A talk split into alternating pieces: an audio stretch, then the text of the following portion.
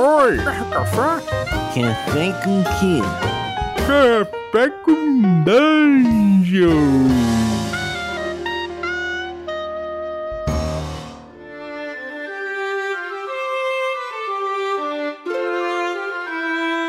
Boa tarde, deidesistas!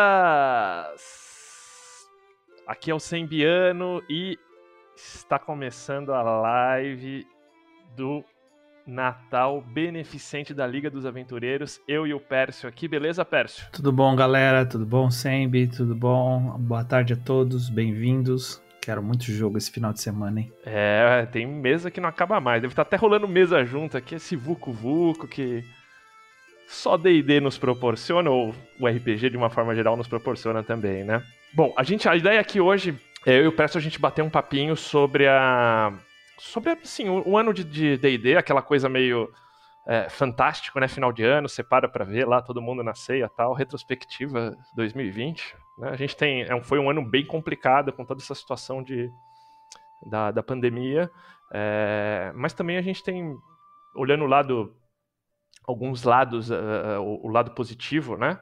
É, essa parte do, dos jogos, da conectividade, as pessoas conseguiram, com todas essas dificuldades, estarem conectadas jogando.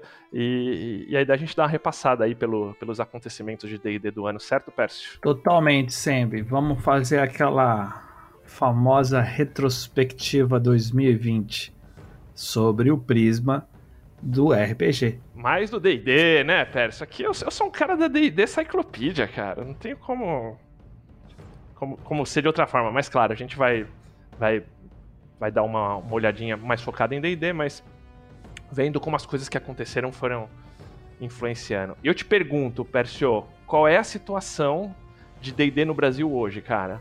Já começou com a pergunta difícil, né? Ou fácil, dependendo do ponto de vista. Bom, é, eu vou começar fazendo essa olhada no hoje para trás, né?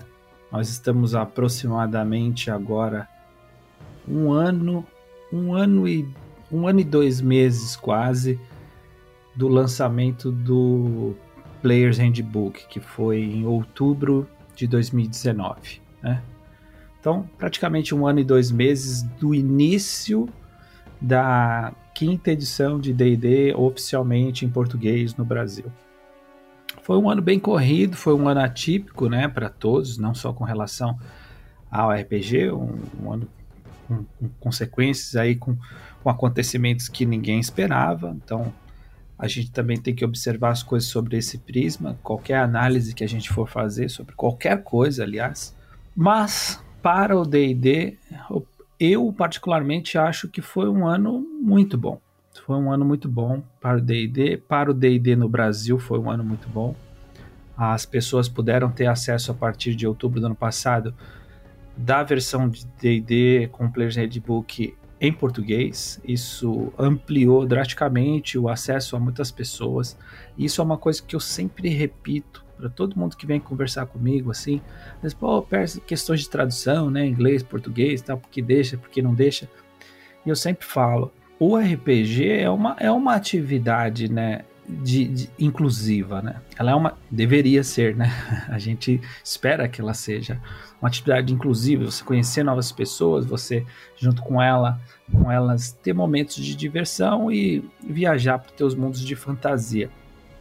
E não deveria existir nenhum bloqueio para que as pessoas fizessem isso, nenhum, de nenhum tipo. O nosso papel é somente, eu digo como editora, né? Nosso papel é somente fazer com que as pessoas tenham os livros à disposição e no idioma nativo.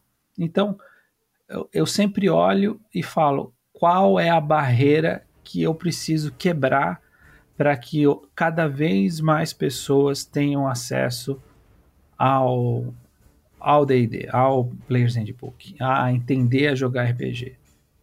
É o idioma, então a gente vai facilitar para que eles, para que deixa sempre da maneira mais clara, mais simples, mais fácil possível para qualquer pessoa, seja ela um veterano que já joga desde edições passadas, como uma pessoa que acabou de pegar aquele livro e viu aquela ilustração sensacional, assim, falou: Nossa, que que é isso, né? eu ouvi falar desse negócio aqui, aquele jogo tal, e ela tem que pegar aquilo e tem que ser uma experiência fácil para ela começar. E acredito que a gente conseguiu isso nesse ano, né? É, existia uma dúvida também no começo, eu me lembro bem que existia ainda muita dúvida com relação à questão de ah, será que vai ter continuidade para a linha? Será que vão lançar as coisas? Não, a Galápagos só vai lançar os livros básicos, ou só vai lançar o primeiro e tal. Eu acho que isso já foi desmistificado ao longo desse ano. A gente já tem, se eu não me engano, seis né, volumes em um ano. Seis volumes. A Wizards lança quatro por ano, a gente lançou seis um ano, então porque a gente quer recuperar o tempo perdido também. Então a gente teve o, o Player's Handbook, o livro do jogador, o livro do jogador, né, o Player's Handbook, o Monster Manual, o livro do mestre, Starter Set, kit introdutório, e duas aventuras sim, simultaneamente, que foi a Descida ao Avernus e a Maldição de Estrago, junto com os respectivos escudos também. Então, acho, assim, falando de um modo macro, eu acho que foi um ano muito bom e que consolidou realmente a vinda da quinta edição para o Brasil. É, e acho que fora do RPG também, a gente, antes de lançar em português o RPG, a gente já tinha tipo, uma iniciativa da Jambo muito legal em cima dos, dos romances, né? Que tipo seguiu, lançaram aí é, é, a sequência aí do, do Driz, lançaram Dragonlance, está em pré-venda agora, o, o, último da primeira trilogia de Dragonlance. Estamos esperando Jambo, é, o, a sequência, o Legends, e, e, acho que tudo leva a crer que eles vão que eles vão seguir publicando. TV Excelsior também publicando, que é bem raro isso acontecer antes, tipo, esses livros mais sides, assim, que não são da Wizards, né, que é a, a linha de jovens aventureiros. A, a Sagen também, tipo, com os... não só com as aventuras, né, é, como... Que é, da, se não me engano, da Goodman Games, as aventuras, como o bestiário da. O, o primeiro volume aí do bestiário da, da Cobalt Press, que é, cara, tipo, nível de, da Wizards né? Um bestiário bem interessante. Uh, teve a Panini lançando os quadrinhos também, né? É, já, já tem dois volumes, o, o, primeiro e o segundo, o segundo do Strade, que eu acho que até casou com o Strade. Não sei se vocês combinaram alguma coisa aí. Não. Mas. foi, uma, foi uma feliz coincidência. Foi uma feliz coincidência. Saiu isso, tá para sair agora, se não me engano, o do Storm King Standard também já já anunciado. E, e, no fim do ano vocês trouxeram aí também, tipo, os, os gifts de, da marca, né? De D&D, que tipo desde as miniaturas, que mais para jogo, até esses uh, os, os, bonequinhos fofinhos, não sei como é que chama tecnicamente isso, aqueles de vinil também, enfim, tipo bastante coisa vocês trouxeram aí também de fora do, do, do mundo do RPG, mas acho que tem tudo a ver com com que as streams, o público que as streams traz também, que nem sempre esse jogador mais mais puro, mas assim, pô, gente que quer participar de outra forma, né? E quer se identificar com a marca, quer é, é, se identifica com, com um D&D de uma forma geral e quer expressar isso de alguma outra forma que não só jogando. Perfeitamente, cara. É exatamente essa análise. E quando a gente pensa em D&D especificamente hoje, é, tem muito, lógico que o RPG é o centro de tudo, mas tem muito mais coisas é, além disso. Ah, também esqueci de comentar aqui, não só disso, mas também de produção na Demis Guild, de brasileiros, material em português surgindo na, na Demis Guild, né? O Joga mesmo publicou aquele guia do, do Tiferino, é, trazendo aí os termos traduzidos para quem quiser produzir material também, né? O pessoal de streams também, tipo Pedroca, Contara, Zecos, é, todo mundo aí. Nossa, o movimento em geral aumentou exponencialmente, né? Isso é um fenômeno que a gente observou também em outros países, pelo menos é o feedback que a gente teve das outras editoras parceiras que publicam D&D, né, em outros, em outros países. A gente conversa com eles, a gente tem uma relação bacana. E o feedback que a gente teve é que toda vez que o D&D entra num, num, país, num idioma, que ele passa a ficar disponível no idioma, no idioma, a cena do RPG em geral cresce, né? E acho que a gente está percebendo isso no Brasil também, o que é muito bom. Não, cara, super bacana, acho que é...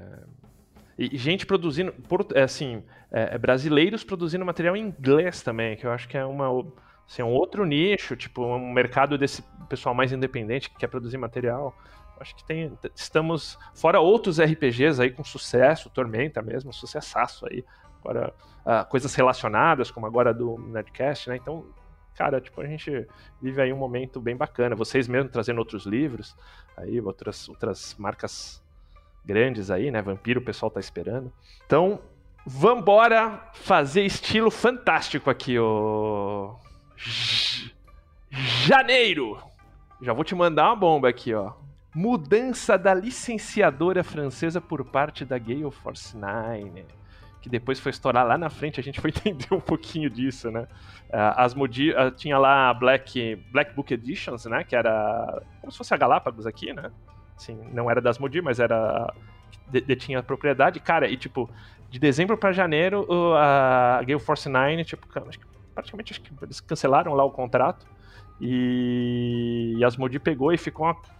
Me parece que foi por qualidade, ou pelo menos foi alegado isso na, na época, né? Mas já mostrou, tipo, alguns litígios aí, direto ou indiretamente, com a participação da Wizards of the Coast, né? Nessa... Sim, é verdade. Aconteceu esse evento em janeiro. Eu não posso afirmar aqui 100% que a Black Book Editions é da Asmodee. Eu mesmo não sei. Não, não, não. Ela, ela não é da Asmodee. A Asmodee entrou no ah, lugar... Ah, é ela era editora... Ela, ela era editora, daí ela saiu e as ficou com a parte francesa da. Isso, isso. Foi isso mesmo. Assim, a gente nunca fica comentando, né? Até por uma questão de ética, os motivos pelos quais outros parceiros podem ter saído de da parceria, né? E muitas vezes a gente também nem fica sabendo o motivo exato, né? Coisa que acabou acontecendo mais agora no final do ano, conforme a, tanto a Gale Force 9 quanto a Wizards entraram aí numa, numa disputa. Ah, mas, ao que tudo indica, o RPG Dungeons Dragons na França está bem encaminhado agora. Seguiu, né? Seguiu e tem, e tem, e tem volume. Fevereiro, basicamente, assim, teve um lançamento do Monster, Mad, Monster Madness, né? Daquele a Dungeon Mayhem, a expansão deles fora. Né? Que se eu não me engano, vocês estão para trazer aqui também. Já, já publicou, na verdade, foi meio, meio do ano aí, né? O normal, não a expansão. O, o, deckzinho, né? Que é um jogo de cartas, né? Exatamente. Esse jogo a gente nem mexe a mão na tradução, viu? É, é, inclusive é importante frisar. Acho que ao que eu, ao que eu sei, em todo ele é feito de forma centralizada em todos os lugares que vão publicar, como como Magic, por exemplo, né? Magic é assim os parceiros que lançam em cada país, na verdade, eles só distribuem, eles nem sequer mexem na parte editorial e localização. É o caso desse jogo aí. Tem perspectiva de trazer essa expansão? Você acha possibilidade, pelo menos? Eu acho que é possível. É, eu acho que é possível. Todos, todos esses é, produtos que a gente vem a falar aqui, que são acessórios né, ao, ao RPG, que não são os livros, vamos dizer assim, né?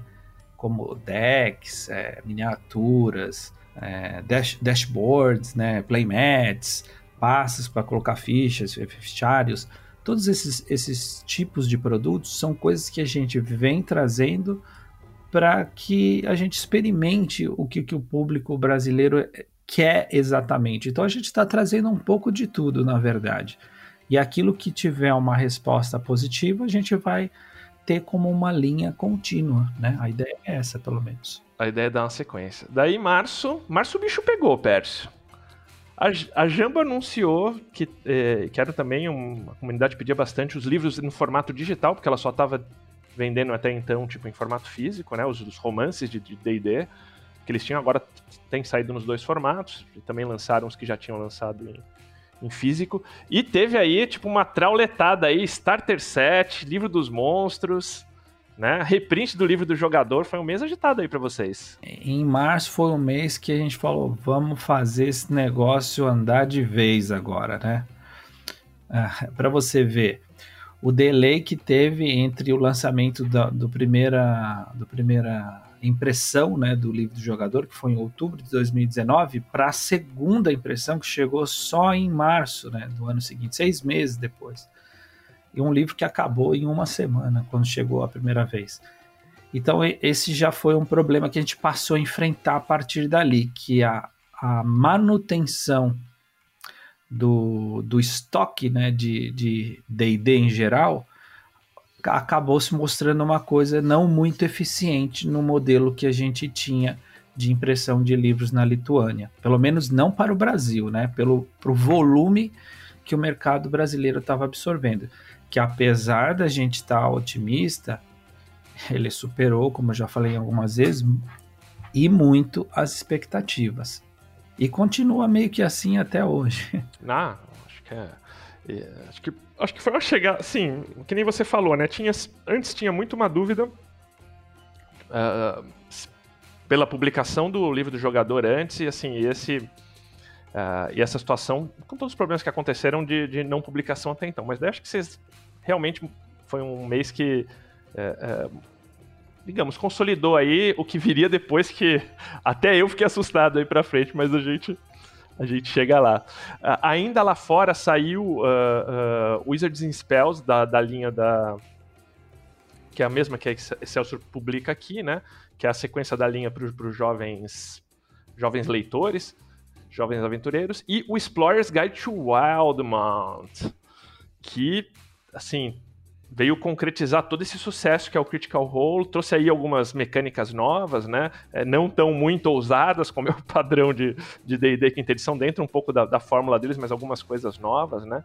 É, e, e, assim, foi um estouro esse livro, vendeu muito, pelo menos na pré-venda, se não me engano, acho que era um, tinha vendido quase no nível dos livros básicos.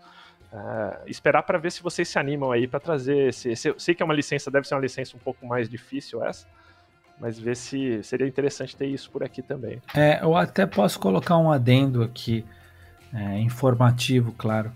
É, todos os livros da, da linha de DD, estou falando especificamente de livros de RPG, eu gosto sempre de enfatizar para quem está chegando agora saber exatamente do que eu estou falando. Quando eu falo, estou falando de livros de RPG. Então, todos os livros de RPG da linha de D&D é, que tenham algum tipo de parceria externa ou se conecte com outras marcas, como o Guildmaster Guide to Ravnica, que conecta com Magic, é, o, o, o, suplemento que saiu de Teros, que se conecta com Magic, o Explorer's Guide, que você acabou de falar, que se conecta com Critical Role, Acquisitions Incorporated, entre outros, essas licenças são completamente separadas. E até então, a Game Force não tinha direito de intermediá-las, né? Como com o restante dos livros que são 100% Wizards of the Coast. Mas essa é uma situação que a gente tem interesse de trazer, sempre teve. Os outros países também querem trazer. Então eu acredito que isso deve mudar também. Deve ter uma abertura com relação a isso. Que bacana, que bacana.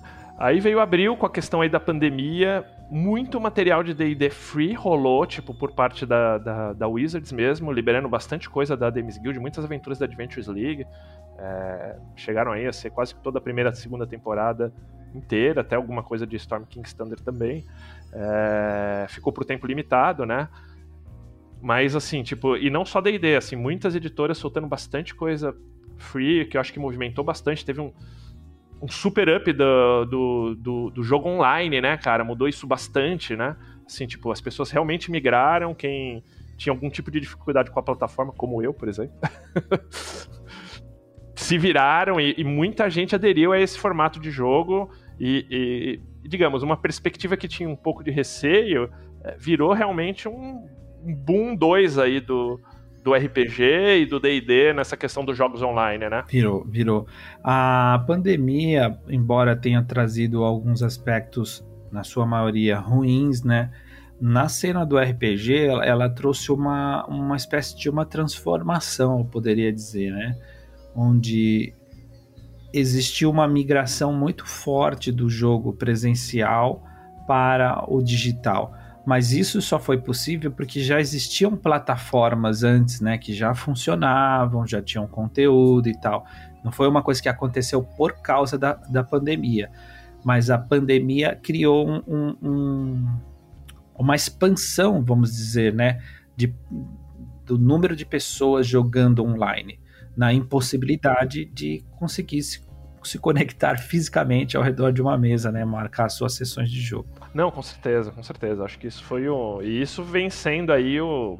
Assim, um divisor de águas 2, é, né? Acho que as streams são um divisor de águas 1 um, lá no começo da ID Quinta Edição, e essa, essa migração online trouxe todo um, um, um cenário novo. Pércio, maio. Maio nós tivemos aí o lançamento do board do Mago Louco, do D&D Adventure System, que foi também meio que uma surpresa, assim, para mim na época me, me surpreendeu, né? Os board games que têm conexão com RPG e especificamente com D&D, é, ele, eu, eu diria que eles têm é, uma linha divisória, né? Eles têm, a, a, se eu não me engano, quatro a cinco títulos que saíram até a era D&D quarta edição, são títulos bacanas que, que utilizam o D&D Adventure System, mas eles têm a roupagem, né?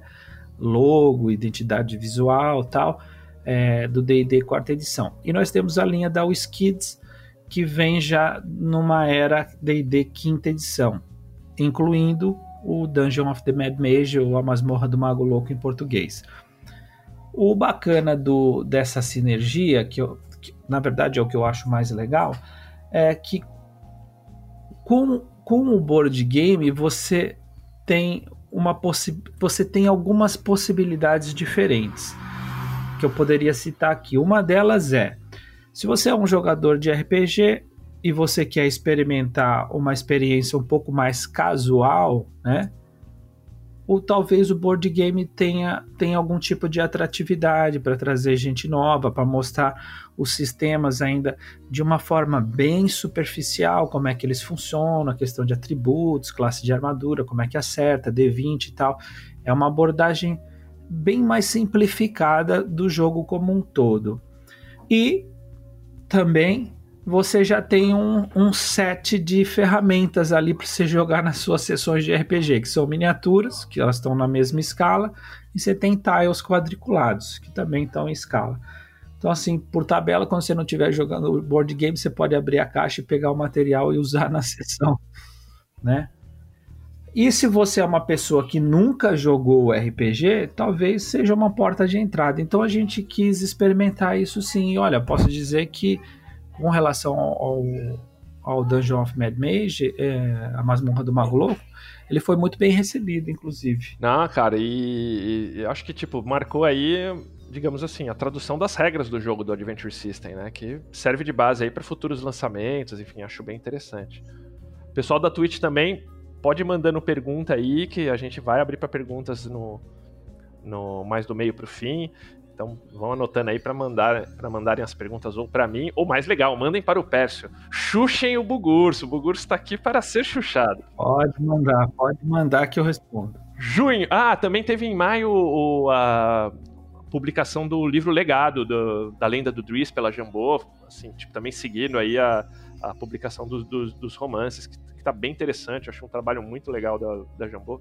Localização um pouco diferente, em alguns aspectos, com um conceito um pouco diferente, mas nenhuma melhor ou pior, acho que ambas têm, têm qualidade. Eu sou fã e compro os livros aqui. Primeiro, sou fã do original e, e, e acho que essa, essa nova roupagem. É, eu gostava dos da Devir também, mas essa traz um texto mais, mais fluido, bem legal. É, junho. Junho tivemos o maior evento de D&D, aquele evento que, digamos assim, D&D um pouco saiu da Gen Con indiretamente, né, ou diretamente, para fazer o D&D Live, que é aquele mega evento de fim de semana inteiro com streamers e artistas jogando D&D, né? Só que junto aconteceu aí o Black Lives Matter, né, com toda aquela situação acontecendo do George Floyd nos Estados Unidos. Uh, uh, e a Wizards veio, sim, no meio desse, assim, depois desse mega evento com Black Lives Matter, rolando, uh, divulga aí a questão do, da mudança que eles teriam para a abordagem das, das raças, né? Uh, e que atende aí um, um, pedido da, acho que de modernidade da, da, da, comunidade, como, como observam esses aspectos, esses aspectos hoje, ou seja, tipo, que eles estavam pensando, e, e não só pensando e trabalhando, como revisando algumas publicações ainda da quinta edição, como a, a Maldição de Strade, né? lançou agora o Revamp Internacional, e e veio trazer aí esse, digamos, essa, essa resposta a todo esse movimento que aconteceu em junho. Eu tenho uma leitura peculiar, eu, eu acho que não, não foi, uma, foi uma coincidência, na verdade. É, acredito que foi, né? Eu não tenho nenhuma informação que confirme isso, eu estou falando sobre minha perspectiva apenas.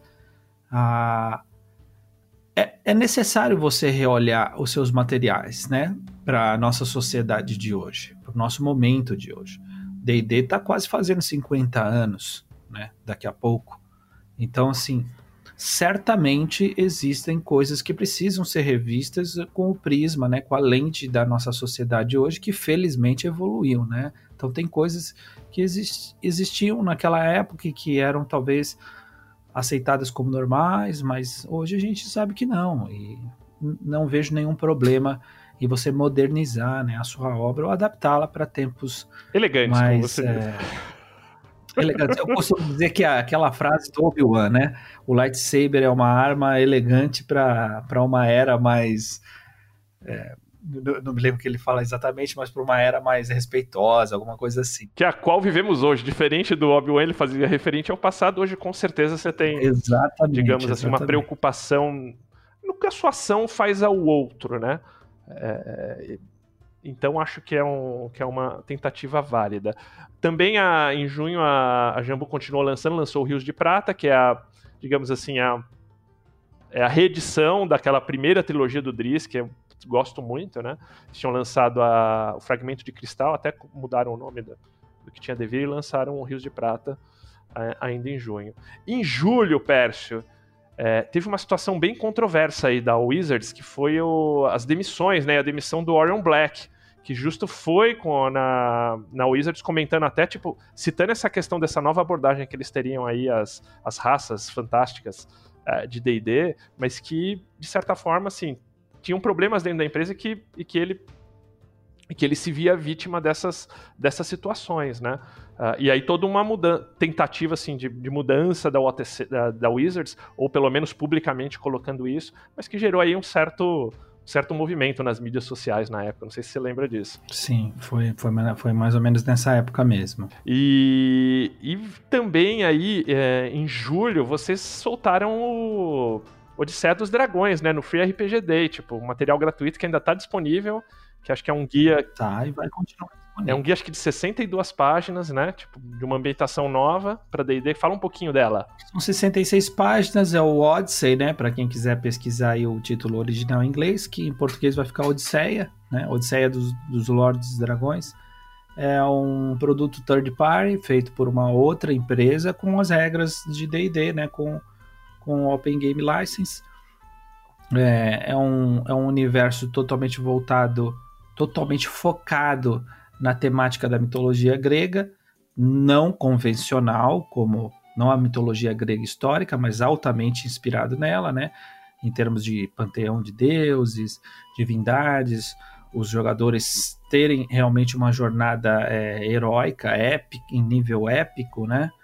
é, é esperado que eles realmente vão é, fazer coisas, se envolverem em feitos que têm proporções é, globais, né, que afetam o mundo.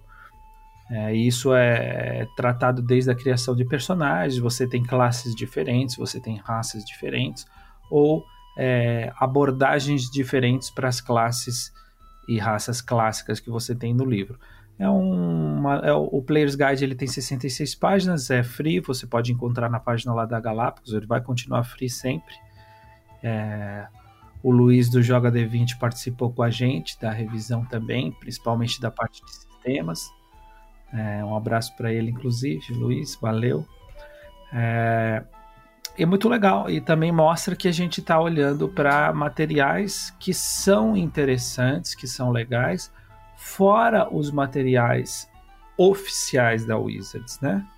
Porque tem muita coisa bacana que também é publicada por outras editoras que não sejam a própria Wizards. Não, com certeza, com certeza. O... Aqui no Brasil ainda, nós tivemos o lançamento das aventuras da Sagen, aquelas da base da Goodman, que são 12 aventuras bem interessantes. Elas são aventuras standalone, ou seja, sozinhas, você compra, mas elas podem ser jogadas como uma campanha, né? Com, Sim, exatamente. Com um pouco trabalho em cima. Mais um é, exemplo disso que eu, que eu acabei de falar, de, de outros, outras edições, outros volumes que são, interess, que são interessantes, são para serem usados com D&D, né? Quinta edição, mas não são feitos especificamente pela, pela Wizards. No caso dessa, essa linha, Sembi, ela tem, na verdade, hoje está no volume 18, lá fora. A gente lançou até o 12 aqui. Ah, não sabia, cara. É. Eu não me lembrava. a boa, Goodman. Games ela continua lançando de tempos em tempos. E hoje está no volume 18. Mas olha, vou te falar que logo logo a gente está ali ó, com eles. Não, bom. Acho que a ideia é essa, né? Seguir, seguir publicando material em português de D&D, seja o oficial, né? Ou o third party, sempre é, sempre é bom. Também, Pércio, teve o lançamento da justo Sombra do, Sombras do Vampiro, que foi da Panini, o quadrinho que tem a ver com a, com a Maldição de Strade, que talvez aí um prequel do que lançaria depois aí. a- eu acho, eu, você fala que não, mas acho que teve aí, um, teve aí uma conversinha, hein? Se teve, pelo menos não foi diretamente comigo. Mas o que eu posso dizer é que todas as editoras que elas estão trabalhando com materiais relacionados à marca de D&D, né? não necessariamente aos RPGs, mas quadrinhos, comics, é, os outros livrinhos da série Jovens Aventureiros, enfim, alguns outros livros relacionados, o pessoal costuma vir falar comigo e eles sabem que eu sou muito aberto para fazer a colaboração, porque eu acredito na manutenção do ecossistema da marca. Eu acredito que sempre é melhor a gente ter uma experiência para o jogador assim única. Se ele pegar o quadrinho tá falando de um jeito, se ele pegar o jogo de tabuleiro tá falando do mesmo jeito, se ele pegar um romance seria legal tá falando do mesmo jeito, se ele pegar o RPG tá falando do mesmo jeito. Lógico, cada editora tem suas próprias regras e tal, mas a gente sempre está aberto à colaboração para as que têm interesse nisso, claro. A Panini, eles tiveram algum contato com vocês para os termos ou foi uma coisa mais independente? A Panini teve teve contato na época que eles estavam fazendo alguma coisa com relação ao Rick and Morty, né? Eu lembro que eu até olhei todas as planilhas e tal, né? E aí adaptei junto com eles para o que a gente estava fazendo para o livro do jogador, que tinha acabado de lançar ou estava na iminência de lançar. Foi uma coincidência de, de época, assim. Agora, depois, eu não sei se eles acabaram utilizando esse material em outros volumes também. Mas fica aberto, claro, aí para usos no que quer que eles achem necessário. Enquanto isso, lá fora em julho rolava aí o Mythic Odyssey of Teros, né? Tipo, a Wizard seguindo, publicando material de, de Magic, que também trouxe aí coisas novas. Tive- Teve até um jogo aí, o jogo que eu fiz com o Wagner do Dungeon Masterclass foi do, do Teros. Experiência super bacana. E teve também a- o lançamento da, de uma novel do, do Drist, sequência do Salvatore, por outra editora, dentro daquela filosofia de D&D de terceirização, até inclusive dos romances mesmo, né? Sim, sim. Tem, teve bastante movimento até esse, até esse momento. Aí, agosto, teve o, finalmente o nosso querido livro do mestre e o livro do jogador aqui. É, E lá fora, aquelas bombando daqueles produtos tipo a- as- dragão de safira. Cara, de tudo que você possa imaginar, os caras lançando lá que sai de RPG, assim, pro- de tudo, cara. Me senti nos anos 90 quando você achava o Velotrol do. do Duque Guerreiro, cara. Agosto foi um mês bacana, porque eu acho que ele fechou o ciclo inicial, né? Com a chegada do DMG, todos os livros essenciais para você jogar D&D já haviam saído em português, que eram o livro do jogador, o livro dos monstros, o Starter Set e o livro do mestre. Não, e, e teve também. É, e teve também a Gen Con, que a gente vale dizer assim, tipo, foi um marco. é, onde a primeira vez nós tivemos. Foi, foi o, o evento foi online, por, por razões óbvias da pandemia, né? Foi um marco onde tivemos DMs brasileiros rolando jogos oficiais da Adventures League, né? É, na Gen Con. E, e não só de DD também, assim, outros DMs é, ou mestres de, de outros sistemas acabaram também na Gen Con. É que nesse ponto em específico, acho que tipo, o volume de DM brasileiro de jogo que rolou deu uma base da, assim, da Wizards, além dos números, né? Tipo, que eu acho que eles acompanham os números de vendas aqui, é, é, pô, de como a comunidade brasileira de D&D é presente e, e- e compradora, né? Sim, sim. É, eu acho que foi um marco importante essa Gen Con, é, principalmente no que diz respeito a gente ter as primeiras mesas brasileiras, né, em português, né, com mestres brasileiros mestrando jogos em português. Dentro da liga oficialmente num evento de escala global que é a Gen Con, né? E aí setembro foi quando me deu aquele, pô, não acredito que a Galápagos vai fazer isso, né? Soltou o, a Curse of Strahd, a maldição de Strahd junto com o Decida Avernus. Eu nem vi nem nem a, nem a Wizards lançar duas aventuras desse porte junto. E falei, cara, os caras vão fazer isso mesmo. E lançaram com as divisórias. Sim, livro dos monstros repinte, veio o Dungeon Manheim, que é, que é o, o joguinho de carta, né? E até, tipo, os monstros sabem que vocês estão fazendo da Excelsior na filosofia de, de, de, trazer coisas fora aí do, do da Wizards, que também é um livro ótimo. A gente esteve até gravando com o pessoal da, com os tradutores, pô, tipo, foi um mês muito movimentado pro D&D no Brasil. Foi, aliás, um abraço para eles também, eles costumam falar comigo também com relação a termos para a gente sincronizar tudo. O pessoal também fez um trabalho bem bacana. Legal. E lá fora, rolando aí o Icewind Dale, né? Teve o, o Rime of the Frost Maiden. Uh, se eu não me engano, foi o foi a Celebration também, né? Onde teve um anúncio, pelo menos para mim, que sou macaco velho aqui, tipo, que a gente só. que nada conta, acho que tem que soltar é, é, cenário de Magic. É, o Wildmont acho um cenário bem bacana, mas pô, queria ver os clássicos e teve toda uma mudança lá na Wizards, assumiu aí um, um novo responsável e ele já veio anunciando aí no Celebration que teríamos três cenários clássicos lançados, né? Que você alguma coisa sabe aí, eu acho que sabe, mas meu chute aqui, ó, Dark Sun, Ravenloft e, e, e, e o coração de Dragonlance.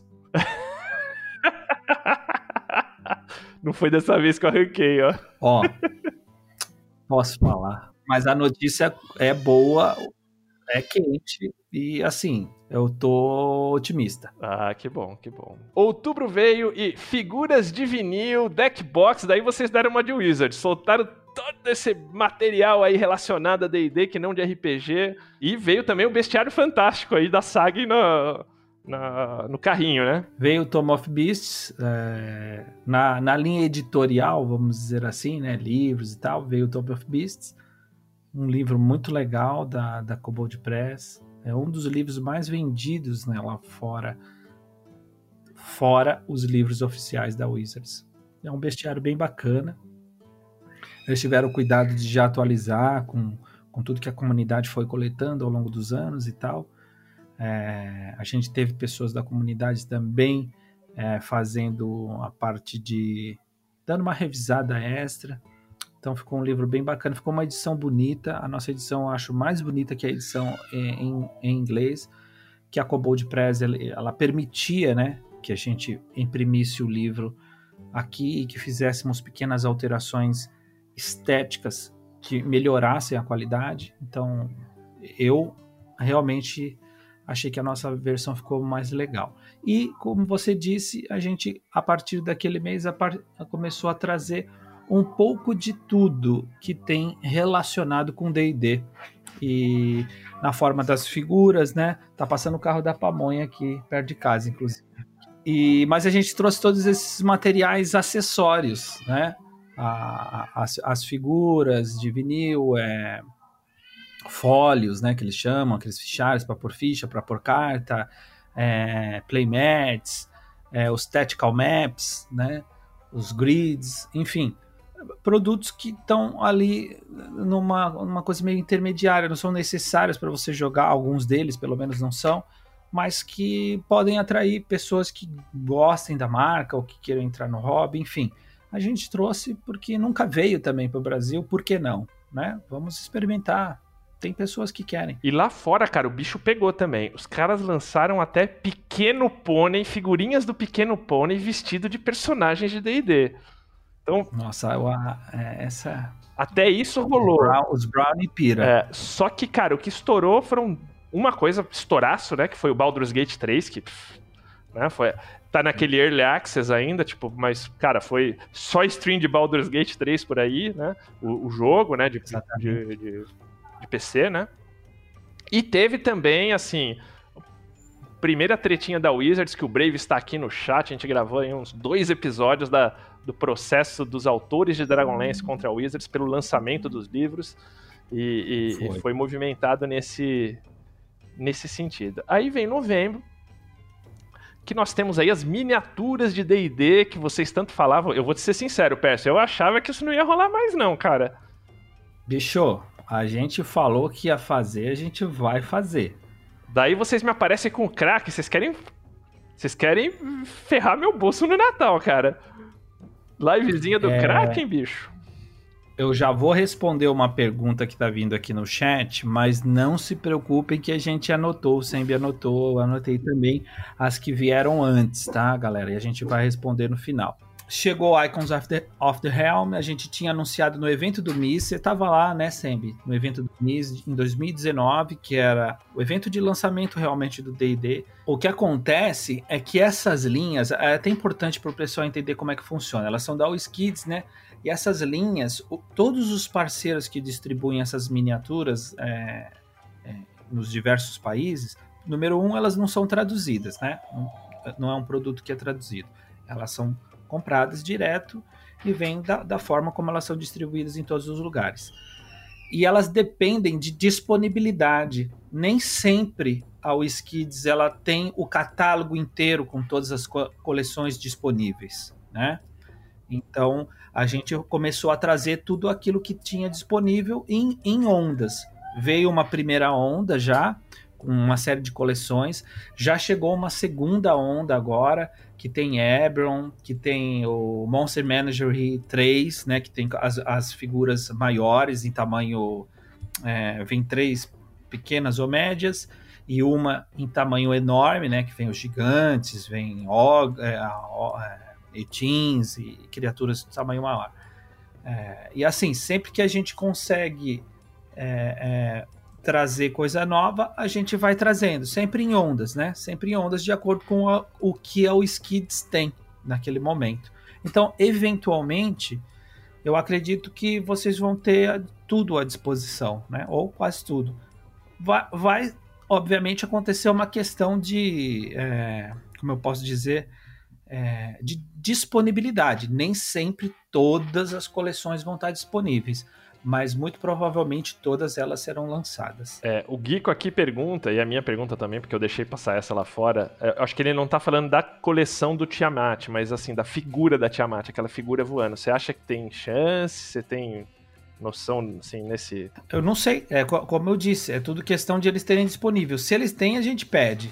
O, tudo que eles tinham disponível, disponível agora para chegar no final do ano, a gente praticamente pediu um, um pouco de tudo. Então, se tiver também, às vezes tem coisas que eles descontinuam, né? Aí se descontinuar, É, o Kraken me surpreendeu, cara. Eu achava que o Kraken não, não ia rolar, não, mas me, me surpreendeu mesmo. o pessoal tá perguntando do Warlock Tiles aí, eu não vou falar nada, só vou dar um sorriso aqui. Esse sorriso já diz muita coisa. O... E aí, então, chegamos em novembro, né? Como a gente falou, tipo, da- dos lançamentos da- das miniaturas. E teve aí também lá fora, tipo, quadrinhos, porque tinha só esse quadrinho da linha do Minsk, tipo, agora tem quadrinho de. Do, do Stranger Things, tipo, também junto, dos meninos do Stranger Things. É, tem umas outras duas linhas com personagens diferentes de, de histórias, né? Teve esse Great Dalmut, que eu nunca joguei, que é aqueles caras, tipo, também um, tipo um card game, né? É, o Great Talmud é um, é um card game antigo já, inclusive, mas foi tematizado agora com Esse eu quero ver seu sorriso também, pra ver se eu vou comprar ou não. Nem, é, tem, tem hora que eu disfarço também, né? E. e aí, teve, digamos, um lançamento polêmico, que é o Tasha's Cauldron of Everything. Que foi, assim, a maior expansão de regras desde aí do, do Xanatar. E, e que também trouxe, digamos assim, materializou tudo aquilo que a Wizards falou lá em junho, de como eles queriam começar a tratar diferente essas, essa questão das raças fantásticas, também trazendo muito mais flexibilidade, né? Mas também sem, sem ir muito fundo em subsistemas, ah, ainda um pouco dentro do, do padrão deles de deixar o jogo simples, né? E eficaz. Eu achei uma adição bem-vinda, cara, te ser sincero. Eu achei uma adição bem-vinda. Eu, não me incomoda nenhuma, nenhum tipo de mudança assim que eles fizeram, nem no que diz respeito aos atributos ficarem um pouco mais flexíveis. Eu acho o sistema permite matematicamente, não, não vejo porquê. Esse, esse eu acho que é um livro que tem chance de pular a fila aí das sequências, né? Que você sempre fala aquele do de vem antes, vem depois, não segue necessariamente a linha, né? Sim, a gente sempre tem, é, para quem não conhece, eu já falei isso algumas vezes, mas para quem não sabe, a gente sempre tem duas linhas editoriais funcionando ao mesmo tempo para D&D. Uma delas, a gente tenta fazer o mais rápido possível o que é lançado é, atual. Por exemplo, o Icewind Dale e o Tasha, que foram os dois lançamentos mais recentes desse ano. Então, assim, assim a gente já sempre prioriza isso para um pessoal, para uma linha editorial, está cuidando do que está saindo agora. E uma segunda linha editorial, um, um segundo pessoal, fica dedicado para o conteúdo legado, para títulos legais que fazem parte do catálogo, mas que já saíram nos anos anteriores, para a gente ir recuperando né, o tempo perdido e aumentando a coleção e a disponibilidade dos volumes em português. Como que o jogador Perso, não tô falando que vai ser essa, assim, mas como que o jogador Perso tra traduziria Tasha's Cauldron of Everything? Cara, olha, existem várias possibilidades. Eu, eu não parei ainda para fazer esse trabalho específico. Você me pegou aqui on the fly. Tipo, pode ser várias coisas. É não sei, o caldeirão da taxa sobre tudo, cabe tudo. Vale cabe tudo é bom. Vai tudo. Vem que tem. E para finalizar, que tem muito a ver com a pergunta ali, né? Tipo, novembro fechou com um anúncio de um processo da Gale Force 9 em cima da, da Wizards, uma disputa legal. Para quem não sabe, a Gale, você me corrige se eu falar besteira, a Gale Force 9 ela tem, os, tem o direito da Wizard de sublicenciar a tradução do, do, do RPG de D&D para outras línguas, inclusive aqui, aqui nós temos aqui.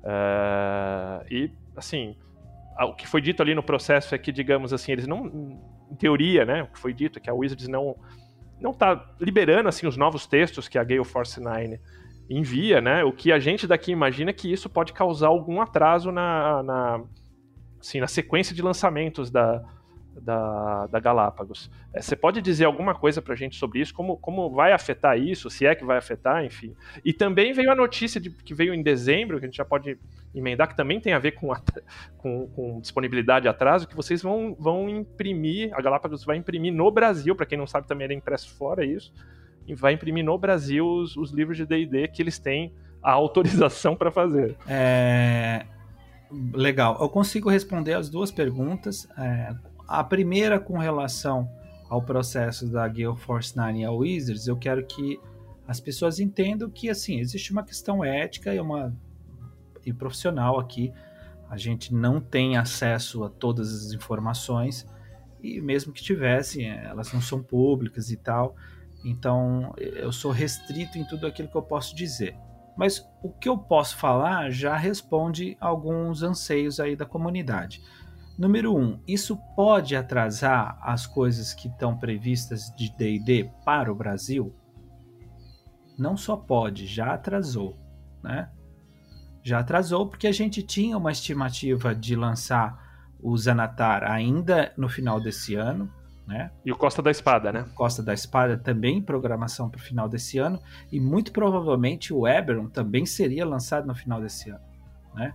Então, se a gente fez uma retrospectiva até agora com um ano repleto, ele ia ser maior ainda com esses três últimos títulos que chegariam. Infelizmente, a gente não sabia que. A gente não sabia o porquê, né? Até então, até agora, até no, o final de novembro, nem a Galápagos, nem qualquer outra editora que esteja publicando os livros, cada qual no seu idioma, eh, não sabiam que as duas empresas estavam tendo dificuldades né, entre si lá. E os volumes que a gente estava submetendo, entre eles, esses três que eu falei, o Sword Coast, o Zanatar e o Eberron, eles estão lá de agosto, lá, setembro, sem resposta, outubro, novembro, aí a gente descobriu nós e as outras, né, descobrimos que que está com essa espécie de, de embargo, aí, de dificuldade, né, de, de, de, de finalização, vamos dizer, contratual entre as duas empresas. Então, assim, já atrasou de alguma forma, né, o que tinha previsto não aconteceu. Por outro lado, eu acredito que isso vai causar um certo hiato, mas não, eu não vejo como algo. Novamente, o que eu estou falando aqui é puramente a minha percepção. Não estou falando baseado em dado nenhum e nem estou me posicionando como as empresas. Mas eu acredito que isso, o máximo que isso pode causar é um hiato, né?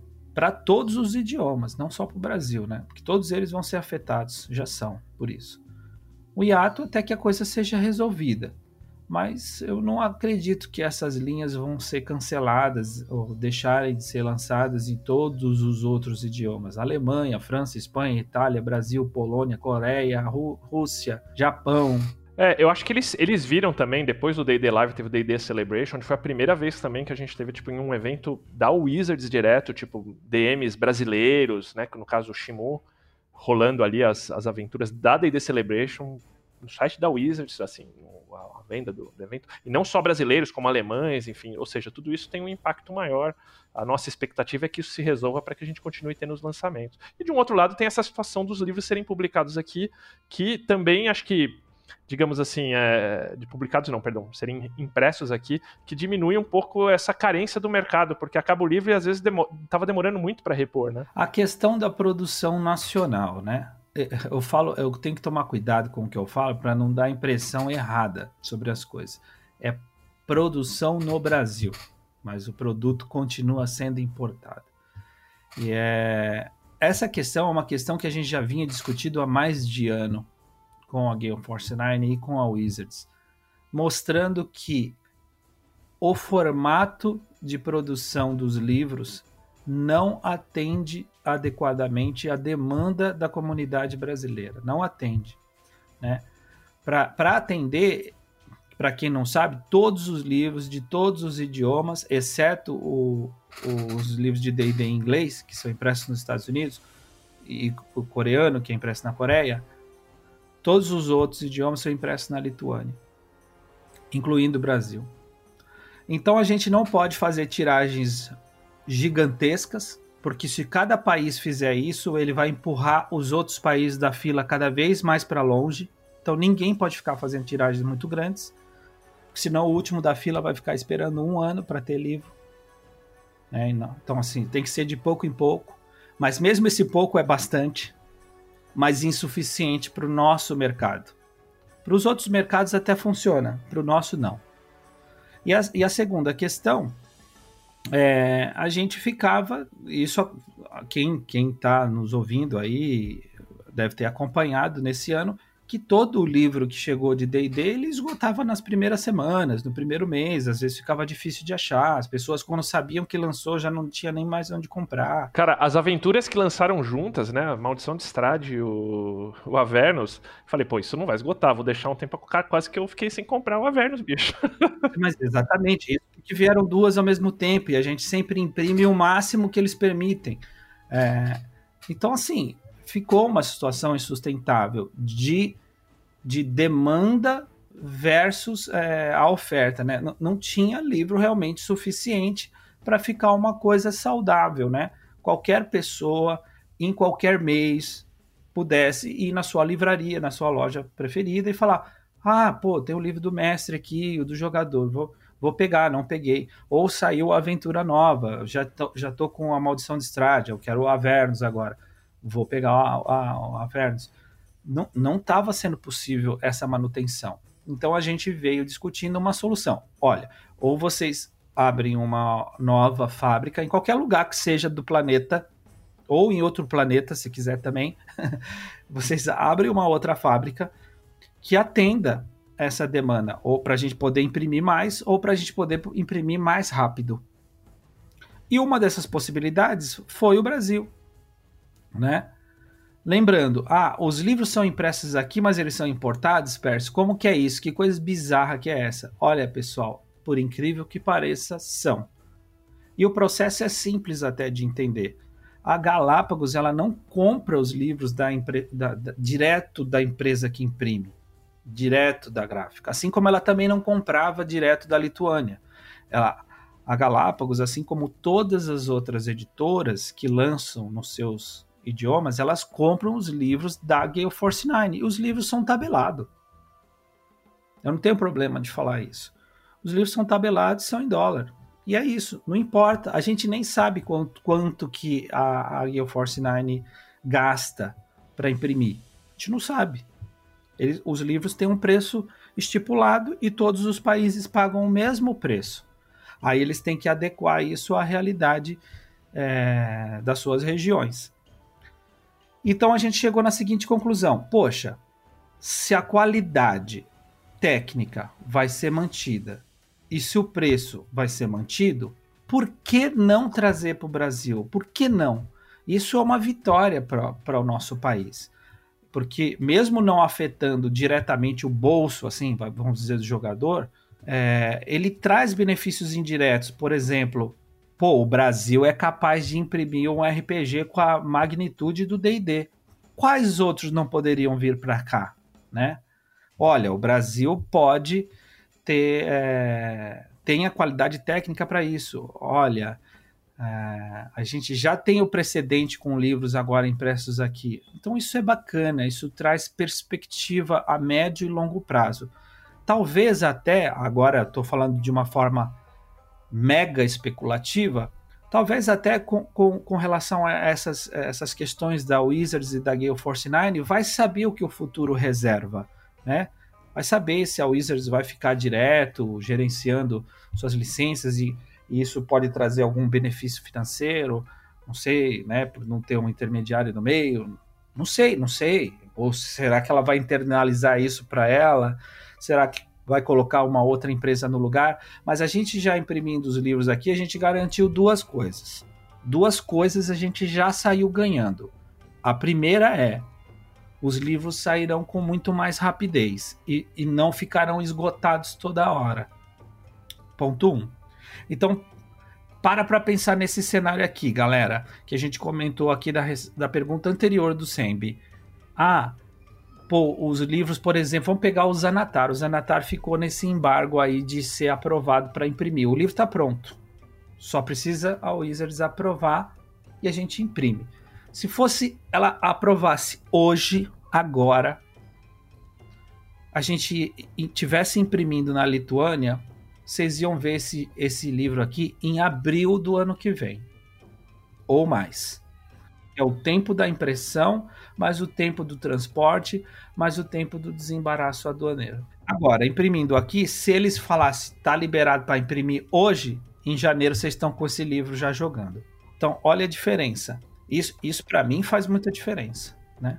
E a segunda, que é indireta, é a questão de, pô, mostrar que o nosso país tem capacidade para produzir esse tipo de produto. Pronto, isso é legal, isso é bacana. É o, é o único idioma que ficou, né, com essa situação, ou tem mais algum que tem impressão? É o único idioma que, que teve essa possibilidade. Na Coreia também aconteceu isso, mas era uma questão política lá tal, que não podia.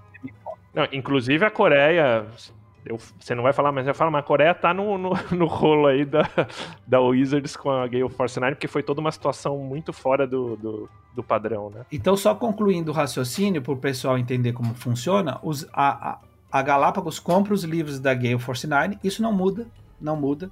A, a Gale Force 9, em vez de mandar uma gráfica na Lituânia imprimir, ela vai mandar uma gráfica no Brasil imprimir e a Gale Force 9 vai comprar esses livros da gráfica aqui no Brasil.